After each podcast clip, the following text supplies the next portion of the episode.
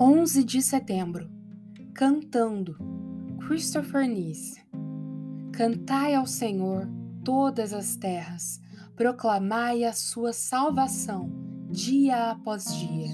1 Crônicas 16, verso 23.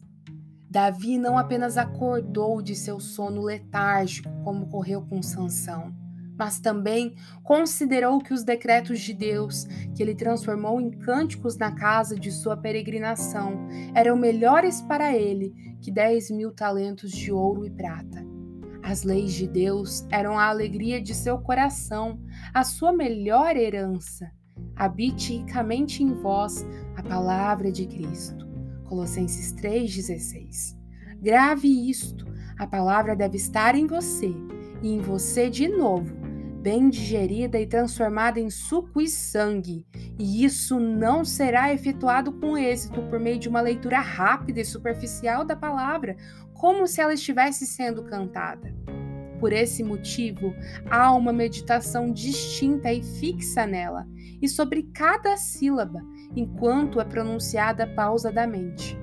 Quanto mais você medita nela, mais possibilidades existem de que ela exerça uma forte influência em suas afeições. Essa pausa para a meditação grava, flexibiliza e tece a palavra dentro do seu espírito.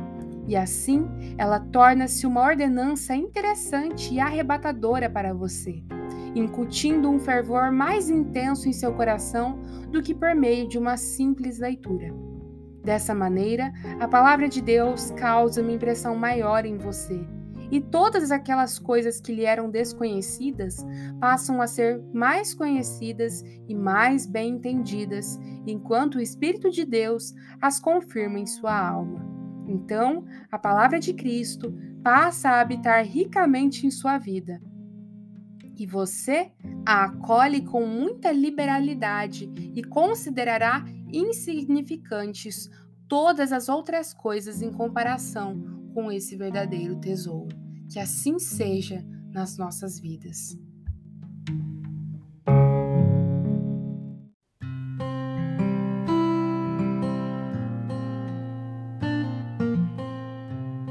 Você ouviu a leitura do devocional Dia a Dia com os Puritanos Ingleses, da editora Pão Diário. Uma leitura que você encontra aqui no Devoção Diária. Que você possa estar sendo abençoado por essa leitura e compartilhar com outras pessoas, para que elas também possam ser edificadas. Que Deus abençoe o seu dia na presença dEle.